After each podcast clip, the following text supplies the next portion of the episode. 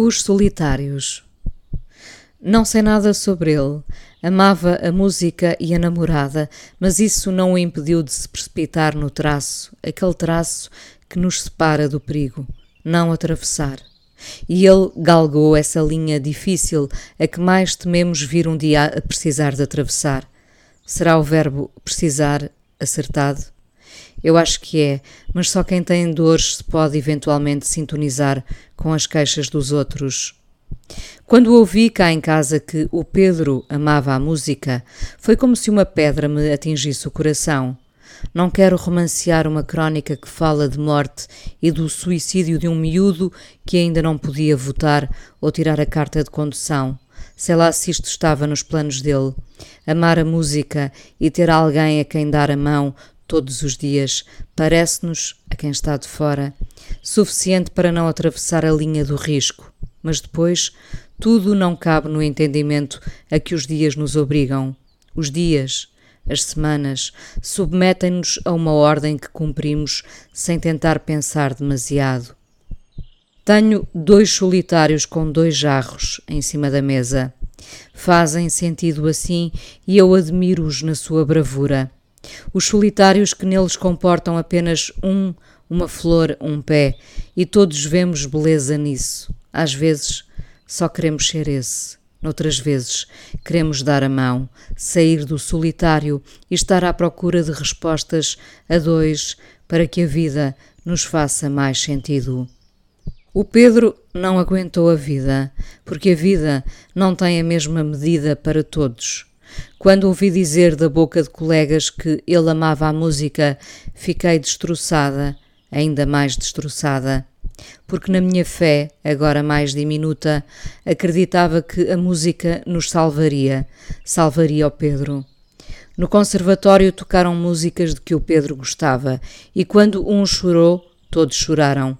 Uma nota e todos sucumbiram, pelo Pedro e por nós próprios. A coisa mais comum depois de uma seta destas nos ferir é perguntar por que acontece, por que razão alguém nos é subtraído desta realidade para passar ao mundo das saudades.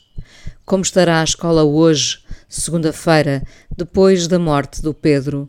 O que falta quando ele não esteve na sua cadeira, sabendo-se que escolheu não viver ou que perdeu forças perante algo muito maior chamado depressão? Subestimamos, eu também, quando estou feliz, o poder de uma coisa aparentemente abstrata que faz química conosco.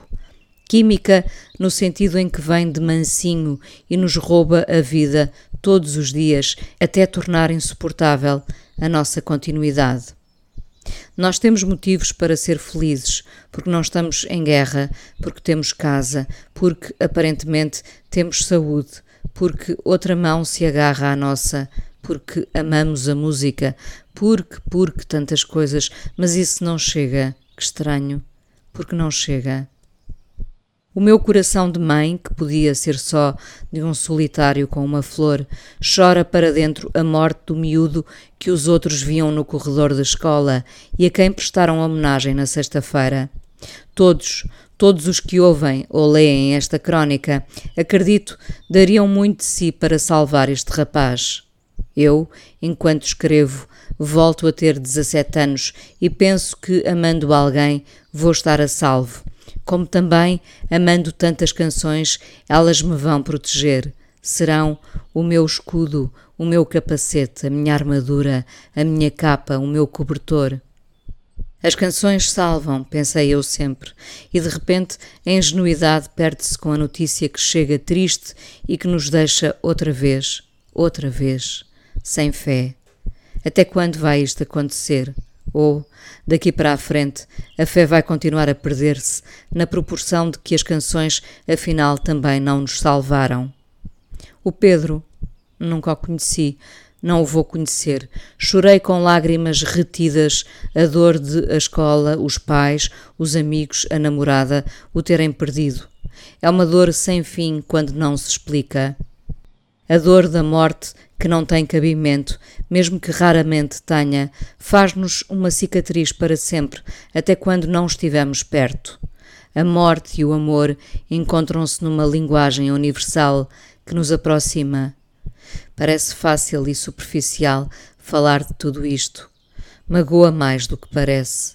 Ficará mais profunda a dor do que alguma vez poderá ser transcrita. Era só um rapaz que amava a música e que passeava de mão dada pelos corredores da escola com a namorada. As canções celebraram na hora da despedida. Hoje o lugar dele estará vago na sala de aulas. Somos todos solitários, onde às vezes nem uma flor chega.